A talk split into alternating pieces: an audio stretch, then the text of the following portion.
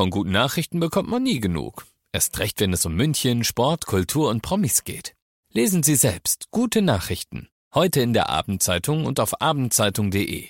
Abendzeitung. Die ist gut. 955 Charivari präsentiert. Einfach machen. Mutige Menschen, die jetzt ihren Traum leben. Der Podcast mit Susanne Brückner. Herzlich willkommen zur aktuellen Podcast-Folge. Ich habe mit Mara Bertling von Dein München gesprochen. Mara hat Sozialpädagogik studiert, hat unter anderem in der ambulanten Erziehungshilfe gearbeitet und hat festgestellt, Mensch, es gibt auch in München wirklich viele Kinder und Jugendliche, die ja zu wenig Perspektive haben, die nicht die gleichen und fairen Startbedingungen haben wie viele andere, weil vielleicht die Eltern einfach die finanziellen Mittel nicht haben, zum Beispiel damit die Kinder einen Sportverein besuchen können, ein Instrument erlernen können oder vielleicht auch einfach nicht die Kapazität haben, sich um die Kinder so zu kümmern und die Kinder so zu fördern, wie es für die Kinder am besten wäre. Und sie hat sich vorgenommen, das zu ändern und hat deshalb die Organisation Dein München gegründet, die genau da ansetzt, nämlich die Kinder und Jugendlichen zu unterstützen, ihnen Perspektiven aufzuzeigen und sie beim Start ins Erwachsenenleben zu begleiten. Ich finde es ganz toll, dass es so Menschen gibt wie Mara, die einfach sehen, okay, hier gibt es ein Problem und ich werde das jetzt ändern. Ich werde eine Lösung finden. Ich wünsche dir ganz viel Spaß bei dieser Podcast-Folge und freue mich übrigens immer sehr über euer Feedback. Also wenn dir die Folge gefällt, dann abonniere gerne den Podcast, schick mir gerne eine 5-Sterne-Bewertung, wenn du möchtest. Schreib auch sehr, sehr gerne einen Kommentar, da freue ich mich wirklich immer sehr drüber. Und jetzt viel Spaß beim Zuhören. Hallo Mara, schön, dass du da bist. Hallo Susanne, ich freue mich sehr über die Einladung. Ja, Mara, denn du machst eine ganz, ganz wichtige Arbeit, die, finde ich, noch viel bekannter werden muss in München. Du hast eine unabhängige gemeinnützige Organisation gegründet, Dein München heißt die. Was macht ihr genau? Ja, wir setzen uns für faire Startbedingungen junger Menschen hier in unserer Stadt ein, äh, für Chancengerechtigkeit, Integration, Teilhabe, Partizipation, dafür, dass sich junge Menschen unabhängig ihrer persönlichen Herkunft, ähm, ihrem persönlichen Background positiv entwickeln können. Diese Chance wollen wir möglichst vielen jungen Menschen hier in der Stadt geben. Mhm. Das ist ja ein großes Ziel. Ähm, woher kommt deine Begeisterung für Kinder- und Jugendarbeit? Du hast soziale Arbeit studiert? Ja, das ist richtig, genau. Also ich komme, ich komme aus dem sozialen Bereich. Ich habe ähm, nach meiner Schulzeit habe ich einen kurzen Schwenk gemacht so in die Medienbranche, was mir später auch zugute kam. Mhm. Aber ich habe dann äh, festgestellt, dass mir die Arbeit mit Menschen einfach unglaublich liegt und habe dann auch, wie du sagst, soziale Arbeit studiert und Sozialmanagement. Ich bin Sozialpädagogin, ähm, und äh, habe dann in der Folge auch für einen sehr großen sozialen Träger hier in München gearbeitet, ähm, im Bereich der ambulanten Erziehungshilfe und auch viele Jahre selbstständig äh, im Bereich der Berufsbetreuung äh, in Zusammenarbeit mit dem Vormundschaftsgericht und dem Familiengericht. Also ich habe sehr viel gesehen hier in dieser Stadt, was so hinter den Fassaden passiert, was glaube ich ansonsten vielen eher ja verschlossen bleibt. Also das sind Eindrücke, die prägend waren für mich und dann wie du es angesprochen hast, jetzt gerade so der spezielle Bezug zu Kindern und Jugendlichen, der kam bei mir durch die ambulante Erziehungshilfe. Also ich hatte sehr viel mit Familien zu tun und eben mit den Kindern aus den Familien und habe gesehen, wie viele junge Leute einfach so gar keinen Zugang haben zu ganz, ganz vielen Dingen, die hier in unserer Stadt für viele ganz selbstverständlich erscheinen. Zum Beispiel? Naja, also ich sage jetzt mal so ein völlig banales Beispiel. Das ist mm, im Sommer Eis essen zu gehen, äh, mal ins Kino zu gehen, äh, solche Dinge, ähm, ein Musikinstrument zu lernen, einen Sportverein zu besuchen. Es kostet alles Geld und es ist lang nicht selbstverständlich. Also mit diesem Ansatz entstand das eigentlich und ich kann an der Stelle auch ganz kurz ausholen, weil es gab ein allererstes Projekt, das stand vor Dein München und das waren die Wiesenkids. Okay. Äh, und mit denen startet das für mich so, weil damals junge Leute auf mich zugekommen sind, die haben gesagt, wir würden so gerne mal aufs Oktoberfest gehen. Und ich habe gesagt, na ja, go for it. Und die, ja, aber wie denn? Wie sollen wir das denn machen? Und da wurde schnell klar, das ist einfach auch finanziell gar nicht möglich. Und damals habe ich mein Versprechen abgegeben, habe gesagt, das kriegen wir hin. Und daraus entstand ein erstes Projekt. Und dann habe ich angefangen, mich mal zu informieren und zu schauen, was gibt's denn für Institutionen, für Organisationen, was gibt's für Maßnahmen von politischer Seite. Ähm, damit wir es schaffen, jungen Menschen einfach so den Zugang zu unserer Welt, zur Gesellschaft äh, zu ermöglichen und habe eigentlich nicht das gefunden, so wie ich mir das vorstellen würde. Und damals mhm. habe ich dann mich hingesetzt und habe angefangen, ein Konzept zu schreiben. Und das war so der, der Beginn. Das ist jetzt auch schon eine ganze Weile her. Das heißt, du bist so ein bisschen oder euer, äh, eure Organisation ist so ein bisschen eine Brücke zwischen Aufgabe, äh, weil du gerade gesagt hast, dass viele eben nicht in den Sportverein gehen können, kein Musikinstrument lernen. Das ist ja schon eigentlich was, was Eltern fördern sollten, wenn mhm. möglich, mhm. ja, dass man sagt, okay, dann gucken wir, dass wir irgendwo eine gebrauchte Gitarre oder ne, also dass, dass die Eltern da irgendwie ein bisschen Engagement zeigen, aber das fehlt anscheinend da oft. Was hast du festgestellt, ist so die größte Hürde oder woran, woran hapert es eigentlich, dass Jugendliche teilweise nicht so einen Zugang eben haben zu Sportvereine oder Musikunterricht? Ja, es sind ja im Prinzip sind das alles Dinge, wie du sagst, die dazugehören würden, wenn ein Elternhaus sehr gut funktioniert. Ja, ähm, Einerseits finanzielle Aspekte, definitiv, das ist so. Ähm, und da würde ich auch gerne so ein bisschen von diesem klassischen Bild weggehen. Also es, das betrifft nicht nur die reinen äh, Sozialhilfeempfänger, von denen wir da sprechen, sondern wir haben auch sehr viele Familien dabei, wo sehr wohl beide Elternteile arbeiten gehen und das trotzdem so in dieser Form eben nicht möglich ist. Wir haben viel alleinerziehende Mamas, die ähm, einfach äh, das nicht leisten können in dieser Form und da braucht man auch nicht drum herum reden. Wir haben auch viele Familien natürlich, mit denen wir zu tun haben, wo die Eltern einfach nicht ausreichend Engagement aufbringen können, um ihre Kinder ausreichend zu unterstützen. Also das ist so ein vielfältiges Gemengelage tatsächlich, mhm. ja. Wie, ich meine, du hast gesagt, du hast ja auch beim Vormundschaftsgericht gearbeitet und ähm, hast ja da auch viele Schicksale mitbekommen. Ähm, ich meine, ich bin jetzt selber Mama und wenn man mitbekommt, okay, das Kind kann am wenigsten dafür, aber leidet ja oft dann am meisten, wenn Eltern vielleicht nicht ja, wie sagt man das jetzt, äh, möglichst wertfrei. Also wenn, wenn Eltern einfach keine Kapazitäten haben, sich wirklich um die Kinder oder um die Kindererziehung zu kümmern, weil sie vielleicht überfordert sind mit den eigenen Problemen. Wie gehst du damit um? Also ich empfinde das immer als so eine große Ungerechtigkeit, ja. Wie gehst du damit um, nicht komplett wütend zu werden oder dann trotzdem da zu sagen, okay, aber den Menschen helfe ich?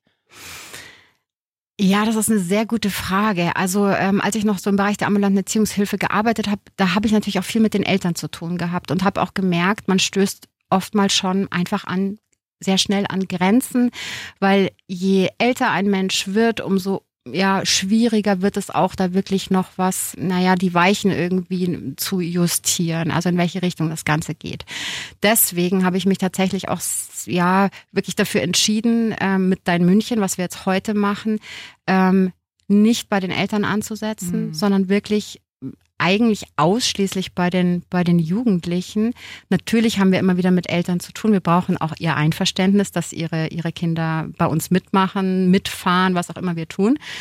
Ähm, aber ich gehe nicht in diese Zusammenarbeit. Also es gibt sehr viele Stellen natürlich auch und Institutionen, die bieten genauso was an, wie eben diese Erziehungshilfe, wie Beratungsstellen und so weiter. Das ist überhaupt nicht unser Job. Ich habe einfach festgestellt, dass es wirklich eine ganz, ganz große Chance gibt, zu Veränderungen zu kommen, wenn wir direkt bei den jungen Menschen ansetzen und ihnen die Chance geben, etwas außerhalb ihrem, ja, ihrer Familie, ihrem bekannten Spielraum kennenzulernen, zu sehen. Dinge können auch anders funktionieren. Es gibt auch Menschen, die anders denken. Es gibt sehr viele Dinge, von denen sie vielleicht noch gar nichts wussten. Also da hat man wirklich also einen ganz großen Hebel, würde ich mal sagen. Und den nutzen wir in unserer mhm. Arbeit. Mhm. Das heißt, also ihr geht ja auch konkret in Schulen und bietet dann was genau an? Ja, genau, aber da muss ich nochmal darauf hinweisen. Also die Schule ist für uns so eine Art Door-Opener, würde ich mal mhm. sagen. Also über diese Institution sprechen wir junge Leute an, weil das werden wir auch sehr oft gefragt. Ja, aber wie kommt ihr denn jetzt genau an diese jungen Leute, mit denen ihr zusammenarbeitet? arbeitet. Und äh, da haben wir Kooperationen mit, mit äh, acht mit Münchner Mittelschulen aktuell gerade und auch ähm, den Notunterkünften der Stadt München beispielsweise und zwei Kinderheimen, mit denen wir zusammenarbeiten. Aber vorwiegend sind es schon die Schulen. Und äh, an den Schulen bewerben wir unsere Programme und unsere Projekte, die wir machen. Wir machen auch Veranstaltungen, die dann eher so ein bisschen cool daherkommen, dass man auch den Eindruck hat, okay, da ist irgendwie, da bewegt sich was. Und es ist eher ungewöhnlich, weil mit der Arbeit, die wir machen, ähm, heben wir uns, denke ich mal, schon sehr hervor Ähm, das ist, das kennt man so nicht. Und, und die Teilnahme ist ja auch wirklich vollkommen freiwillig. Ja, niemand wird gezwungen, bei uns mitzumachen. Wir sind auch keine Auflage, die vom Jugendamt kommt, mhm. zum Beispiel. Ähm, wir kooperieren jetzt nicht ganz eng mit den Eltern und auch nicht ganz eng mit der Schule. Aber wir sind im guten Austausch mit der Schule und kriegen da auch die Unterstützung, dass wir eben eine gute Chance haben, junge Leute dort anzusprechen, wo sie eben einen Großteil ihres Tages verbringen. Und das ist nun mal die Schule. Und was genau bietet ihr an? Also was können Jugendliche bei euch machen? Also wir haben ein sehr breit aufgestelltes Programm mittlerweile. Ähm, das äh, sind drei Programmbestandteile. Ich, ich reiße es mal so ganz kurz an. Der erste heißt Let's Go. Das ist unser Basisprogramm. Und da geht es ganz klassisch um das, wofür wir auch ursprünglich angetreten sind, nämlich Teilhabe, Partizipation, Chancengerechtigkeit. Wir ähm, haben sehr viele Projekte in den Bereichen Bildung, Kultur und Sport, mhm. äh, machen eigene Projekte und arbeiten aber auch mit Partnern zusammen. Also die beispielsweise in einem Sportverein, ähm, der sagt, okay, eine Dein München Gruppe kann jeden Donnerstag um 16 Uhr zu uns kommen. also als ein Beispiel. Ähm, und äh, so gelingt es einfach sehr vielen jungen Menschen, einen Zugang zu etwas zu ermöglichen, äh, wozu sie ansonsten keinen hätten. Und wir begleiten sie auch. Also es ist schon sehr aufwendig alles, weil wir haben mit jungen Leuten zu tun. Das heißt, wir organisieren Gruppen, wir organisieren Betreuer, wir organisieren letztendlich auch Leute, die nachfassen, die ähm, jetzt beispielsweise eine Anna anrufen und sagen, hey, wie schaut's denn aus heute Nachmittag 16 Uhr nicht vergessen.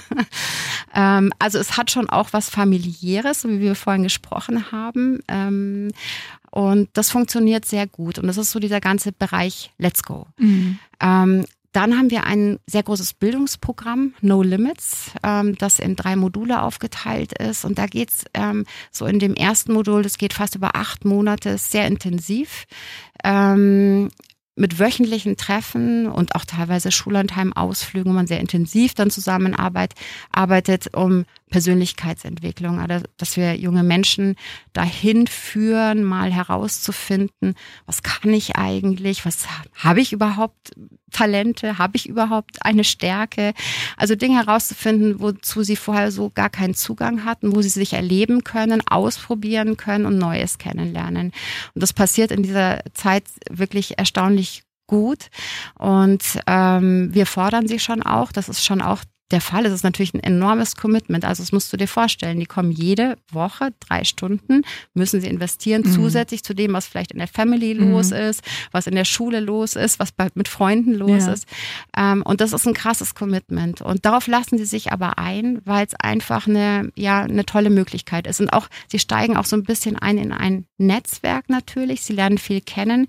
Womit wir in dem Programm auch viel arbeiten, ist so die ja, das Treffen mit, mit, mit Vorbildern, würde ich sie mal nennen. Also Menschen. Mit Mentoren quasi. Ja, also mhm. mit Menschen, die im Leben stehen, mhm. ähm, die vielleicht auch nicht unbedingt den leichtesten Weg hatten, ähm, die auf jeden Fall was zu erzählen haben und die den jungen Leuten auch aufzeigen, dass auch ein Scheitern mal dazu gehört, dass Hürden nicht einfach so überwunden werden von allen Leuten, ähm, sondern dass es normal ist, auch mal mit, also irgendwie wirklich äh, irgendwo an eine Mauer zu fahren und zu sagen, hier geht's nicht weiter.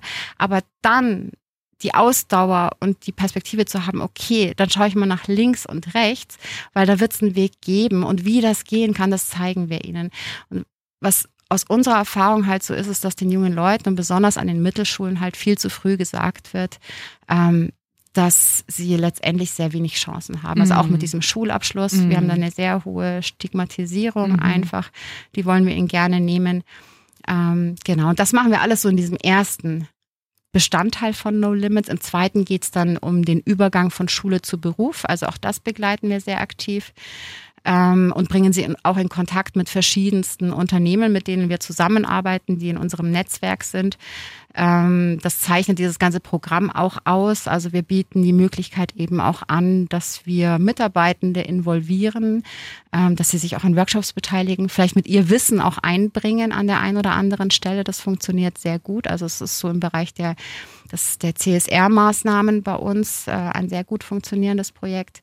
Und danach haben wir noch eine Begleitung. Das heißt dann Mhm. No Limits Leben und da geht's ja darum im Prinzip um Mentoring, um Coaching, besondere Lebenssituationen. Jetzt ist irgendwie mit der Ausbildung läuft's irgendwie schwierig. Ich habe da noch mal eine Frage. Ja, dann bieten wir ihnen da die Ansprechpartner dazu. Das heißt, das ist aber ein Programm, du hast es vorhin gesagt, das ist ja keine Auflage, sondern es ist Mhm. wirklich komplett freiwillig. Ja, also da genau. braucht es ja wirklich auch eine hohe Motivation von den Kindern, dass sie das auch wirklich machen. Ähm, was ist dein Eindruck? Weil man hört ja oft gerade so Teenies, so diese Null-Bock-Generation und irgendwie, die wollen den ganzen Tag nur daheim im Zimmer zocken. Was ist, ich meine, du hast, glaube ich, einen deutlichen, du bist ja viel näher dran als viele von uns. Was ist dein Eindruck von den Jugendlichen? Also mein Eindruck, der hat sich so ein bisschen verschoben, auch in den letzten Jahren, weil natürlich viel passiert ist. Also wir hatten diese Zeit mit Corona, die sehr viel Schaden nochmal zusätzlich angerichtet hat und auch die, ich würde mal sagen, so die Stimmungslage nochmal verändert hat bei, bei jungen Leuten. Grundsätzlich würde ich mal sagen, junge Menschen sind tendenziell schon sehr offen und interessiert, wenn man ihnen was anbietet, wenn man es schafft, ihnen auf Augenhöhe mit Respekt und Wertschätzung zu begegnen, ähm, dann äh, springt da schnell der Funken über. Mein Eindruck ist, dass wir als Gesellschaft einfach wenig oder zu, wirklich viel zu wenig zu bieten haben, ähm, was da den Anreiz äh, ausmachen könnte. Und das scheint bei uns ganz gut zu gelingen, würde ich mal sagen. Ähm, denn bei vielen jungen Leuten ist ja erstmal überhaupt die Kenntnis von etwas ganz Mhm. wichtig, ja, also dass ich von etwas erfahre. Erst dann kann ich auch ein Interesse dafür entwickeln. Und in diese Lage wollen wir sie halt versetzen.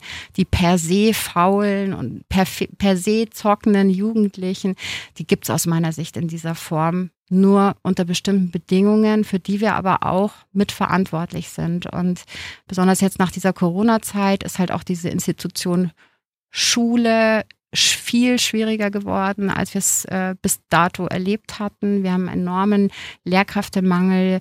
Also für die Schulen ist es sehr schwierig, so diese Betriebe in der Form positiv aufrechtzuerhalten. Und da reden wir noch gar nicht darüber, dass wir eigentlich an unserem Bildungssystem dringend, dringend etwas verändern müssten und das neu gestalten müssten, um jungen Leuten wirklich eine Chance zu geben, sich positiv zu entwickeln.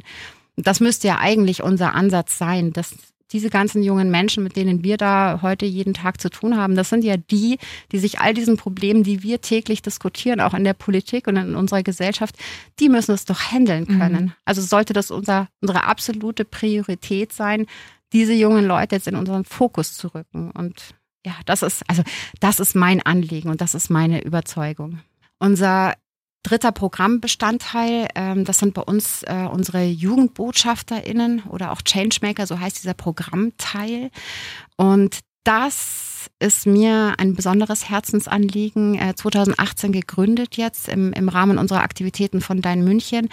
Und äh, in diesem Programmteil sind lauter junge Menschen, aktuell 45, die ähm, sich seit längerer Zeit schon in unserem Programm befinden oder befunden haben ähm, und sich toll entwickelt haben und mittlerweile so mit beiden Beinen im Leben stehen und gesehen haben, so wow, hey, es gibt schon viele Möglichkeiten, ähm, ja, Dinge zu entdecken und sich weiterzuentwickeln. Es macht sogar Spaß. Und äh, das sollten eigentlich viel mehr junge Leute auch wissen und in Anspruch nehmen können.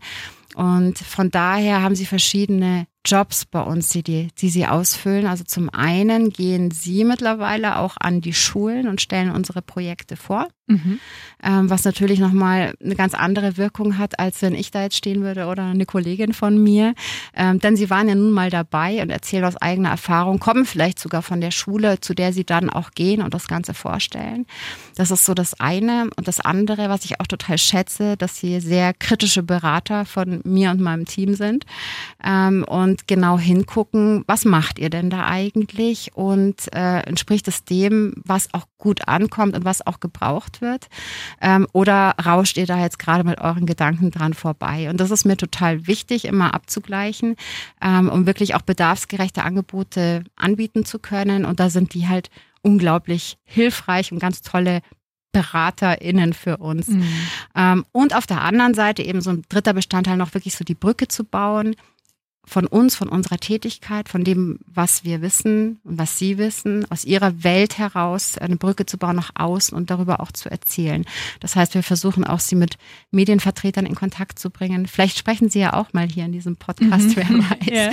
Naja, also was einfach wichtig ist und was, was das Anliegen ist, ist die Themen, die aktuellen Themen junger Menschen sichtbar zu machen, ja, und dass man sich, dass wir uns damit viel mehr auseinandersetzen können und auch ein besseres Feeling dafür bekommen. Mhm. Ja.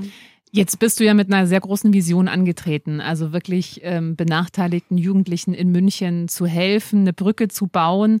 Ähm, woher, weil ich kann mir vorstellen, dass das ja auch mit vielen Rückschlägen verbunden ist. Also ich habe selber mal soziale Arbeit angefangen zumindest zu studieren und da wurde mir schon von Anfang an, wurde uns immer gesagt, also da, Enttäuschungen stehen auf der Tagesordnung, weil du eben Menschen auch teilweise, wenn die sich zum Beispiel nicht helfen lassen wollen, kannst du denen nicht helfen oder viele schaffen es halt dann einfach trotzdem nicht. Mhm. Ähm, woher nimmst du die Energie? Also die Energie, ähm, ja, also erstens mal, warum mache ich das auch alles? Also ich habe so einen inneren Antrieb. Ich, ich möchte gern was mitgestalten hier in mhm. unserer Gesellschaft. Und wenn man dann im Ansatzweise merkt, das funktioniert, dann ist das so ein Wow-Effekt. Also das mhm. treibt mich total an. Das gibt mir auch sehr viel Energie. Dann gibt es mir auch sehr viel Energie, mit Menschen zu tun ha zu haben, die sagen, das ist ja toll, was ihr da macht. Äh, da schließen wir uns an. Also das ist so eine Dynamik, die dann da entsteht, die sehr ja, angenehm ist. Und darüber hinaus, und das ist jetzt mal der größte Aspekt mittlerweile für mich, ich sehe, wie toll sich junge Menschen entwickeln. Und jetzt ist es bei der München so, dass wir gerade so ins Jubiläumsjahr eingestiegen sind, also zehn Jahre. Und zehn Jahre bedeutet auch, auch für mich ganz persönlich, ich stehe nicht mehr an dem Anfang, wo ich jemandem eine ideelle Idee erzähle und sage, wie es sein könnte und ganz arg hoffe, dass das auch richtig ist, was ich da, was ich da behaupte und mir vorstelle, sondern ich bin jetzt in der luxuriösen Situation, dass ich junge Menschen wirklich also über einen, einen längeren Zeitraum auch sehen kann, wie sie sich entwickelt haben und was sie jetzt für eine Biografie haben. Und dass es eben möglich ist, in alle möglichen Richtungen zu denken, ja, und dass auch eine, äh, ein, ein Mittelschüler eben nicht vor dem aussteht, äh, wenn es mal nicht auf Anhieb gut klappt. Und es ist äh, nicht die allerunterste Schublade. Ja, wir haben da unglaublich viele tolle junge Leute mit vielen Stärken und Talenten, die wir einfach nur mehr fördern mussten. Und so haben wir tolle Karrieren. Ich sage jetzt noch ein Beispiel mhm. dazu. Mhm. Ähm, ich habe eine Werkstudentin und diese Werkstudentin war in eigentlich allererste Teilnehmerin in dieser großen Runde bei No Limits im Jahr 2014. Das ist jetzt zehn Jahre her. Und sie war damals auch auf der Mittelschule und hat sich dann weitergebildet. Ja, also das war für sie auch alles nicht so leicht zu handeln, aber sie ist diesen Weg gegangen. Und heute studiert sie und ist Werkstudentin bei uns. Und da kannst du dir vorstellen, ich bin jeden Tag happy, ich komme mm. ins mhm. Büro und mm. das sehe, also das zu sehen, mm das treibt mich einfach total an. Mhm. Und ähm, ja, sich nicht abschrecken zu lassen von vielen Menschen, die es natürlich immer gibt, die sagen, das ist nicht möglich, hier ja. geht's nicht weiter. Ach, was stellen Sie sich denn da jetzt vor? Ähm, ich habe, also ich weiß, dass es immer irgendwie möglich ist, mhm. wenn man muss nur herausfinden, wo befindet sich dieser Weg dahin. Ja, da möchte ich auch jedem an der Stelle nochmal die Podcast-Folge mit Philipp Jakobus ans Herz legen. Äh, da habe ich mit einem Mann gesprochen, der auch, ich glaube, Realschule war. Der hat danach eine Ausbildung gemacht, dann das Abi nachgeholt, dann seinen Doktor sogar gemacht und äh, mittlerweile verkauft er Häuser und ist der erfolgreichste in, in Deutschland. Also die Biografie ist nicht vorgegeben, weil, weil man nur in Anführungsstrichen mhm. auf der Mittelschule war. Also ja. da ist wirklich alles möglich. Wir leben halt nach wie vor in einer enormen Klassengesellschaft, mhm. das muss man so sagen. Und das äh, wird schon auch so aus den verschiedenen Ebenen so betrachtet. Mhm. Und manchmal stelle ich mir schon die Frage, inwieweit besteht wirklich der Wunsch aus unserer Gesellschaft mhm. heraus und politisch, ähm, das aufzulösen, weil da befinden wir uns lange nicht. Aber wir müssen uns etwas einfallen lassen. Also wenn wir uns die, die gesellschaftliche Situation betrachten, ähm, das geht nicht anders, ja. ja. Jetzt hast du vorhin gesagt, also ganz am Anfang vor zehn Jahren äh, bist du mit deiner, mit deiner ideellen äh, Vision zu Menschen, hast versucht, die zu überzeugen. Kannst du dich noch dran erinnern, wie die Vision am Anfang war? Und wenn du das vergleichst mit dem, wo jetzt diese Organisation steht, ist es so, wie du dir das vorgestellt hast? Ist es anders? Ist es besser? Ja, das ist so eine Sache mit Visionen tatsächlich. Also man, also das ist meine Überzeugung mit all den Dingen, die man so tut. Also man hat eine Vorstellung davon und aus meiner Sicht muss man sich immer schon vorstellen, wie es dann ist, der Idealfall, dass man das schon feiert, dass es gelungen ist sozusagen. Insofern hatte ich schon eine Vorstellung, aber die war jetzt lang nicht so tatsächlich, ähm, also wo wir jetzt heute auch tatsächlich stehen. Also ich glaube, ich hätte es mir gar nicht so toll ausmalen können, mhm. wie sich das auch entwickelt. Und das tut es. Mhm. Ähm, ja, das ist dann natürlich ein Riesenerfolg, wenn man sieht, okay, man, man hat sich das so ausgemalt und es funktioniert. Ähm, aber ja gut, ich hätte mir auch nicht träumen lassen, vor wie viel Hürden ich auch in dieser Zeit stand tatsächlich. Also ähm, mir hat mal jemand auch gesagt, mal das, was von außen besonders äh, leicht und locker und so weiter aussieht, äh, ist meistens äh, die, die härteste Arbeit, die dahinter steckt. Das kann ich mittlerweile aus eigener Erfahrung bestätigen. Also das waren schon auch ähm, so in den Anfangsjahren so einige schlaflose Nächte dabei. Kriegen wir das hin? Äh, natürlich hängt es dann auch an finanziellen Aspekten. Das eine greift immer ins andere. Wenn mhm. keine Kohle da ist, dann können wir all das nicht machen, was wir uns vornehmen. Die Thematik wird uns wahrscheinlich immer begleiten, nur man findet im Laufe der Zeit auch eine ganz andere Umgangsformen ja. damit, weil man halt hineinwächst. Ja, und weil Sache. man weiß, man hat schon mal das überstanden, dass vielleicht man jetzt aktuell gerade noch keinen Sponsor in Sicht, aber irgendwie ja. findet sich dann. Ja, genau. Jetzt äh, habt ihr ja zehnjähriges Jubiläum. Ähm, was ist oder was wünschst du dir für die nächsten zehn Jahre? Was ist so die nächste Vision? Also ich wünsche mir ja deutlich mehr Sichtbarkeit ähm, und insofern ist es auch toll, dass wir uns jetzt unterhalten und hoffentlich äh, auch äh, sich viele das dann anhören und äh, vielleicht auch mal noch mal genauer nachforschen, was machen die denn eigentlich. Ähm, und ich wünsche mir, dass wir noch viel mehr jungen Menschen äh, hier in der Stadt ähm, ermöglichen können, bei uns teilzunehmen und dafür auch ausreichend Partner finden. Und ähm, ich wünsche mir, dass wir es schaffen, ähm, auch zu einem Status zu gelangen, ähm, um auch andere vielleicht etwas beraten zu können, besonders wenn es um unser System geht, weil aus meiner Sicht ist es mittlerweile schon so, wir müssen dringend auch am System ansetzen. Ich meine, es ist gut, was wir machen. An sich sagt man immer bei gemeinnützigen Angelegenheiten, ja, letztendlich äh, arbeitet man darauf hin, dass man sich irgendwann selbst abschafft. Das ist jetzt gerade so gar nicht in Sicht. Mhm. Ähm, aber wir haben natürlich viel gelernt und viel Know-how gesammelt jetzt in dieser ganzen Zeit. Ähm, wir hatten auch die tolle Chance, durch einen Förderer eine Evaluation aufzusetzen. Das heißt, äh, wir machen auch eine Wirkungsanalyse. Wir können mittlerweile sehr genau Auskunft geben, auch was funktioniert wie. Wir monitoren das und ähm, wir können Auskunft geben über die psychische Entwicklung junger TeilnehmerInnen ähm, und setzen es in Zusammenhang mit dem, was wir wie tun. Also das heißt, ich kann sagen, wir wissen, wie solche Projekte und Herangehensweisen gelingen können und was welche Wirkung hat. Und das würde ich natürlich auch gerne anderen zugänglich machen, die sich eben genau in unserem System auch mit diesen Themen beschäftigen oder beschäftigen sollten, sagen wir es mal so. Mhm. mhm. Ja, das klingt nach, nach einer tollen Vision und ja auch wirklich nach ähm, einem Vorbild für hoffentlich ganz viele andere Städte, weil ich glaube tatsächlich, was du angesprochen hast, jetzt denken wir in München immer, die Welt ist ja hier noch in Ordnung und wir sind eine reiche Stadt, aber da ist eben, geht die Schere ja noch viel weiter auseinander, hast du mir auch im Vorgespräch gesagt. Also diese Jugendliche oder Kinder sind halt die ersten, die dann auch nicht mehr gesehen werden und die auf der Strecke bleiben. Und deswegen umso wichtiger, dass es so Organisationen gibt wie Dein München, der sich eben um benachteiligte Jugendliche und Kinder kümmert. Vielen, vielen Dank, Mara, für deine Arbeit, an dein ganzes Team. Vielen Dank für alles, was ihr jeden Tag macht. Ja, letztendlich auch für uns, ähm, dass ihr den Jugendlichen eine Perspektive bietet. Danke für deinen Besuch. Ganz lieben Dank für deine Einladung und das schöne Gespräch mit dir. Einfach machen. Mutige Menschen, die jetzt ihren Traum leben. Dieser Podcast ist eine Produktion von 955 Charivari.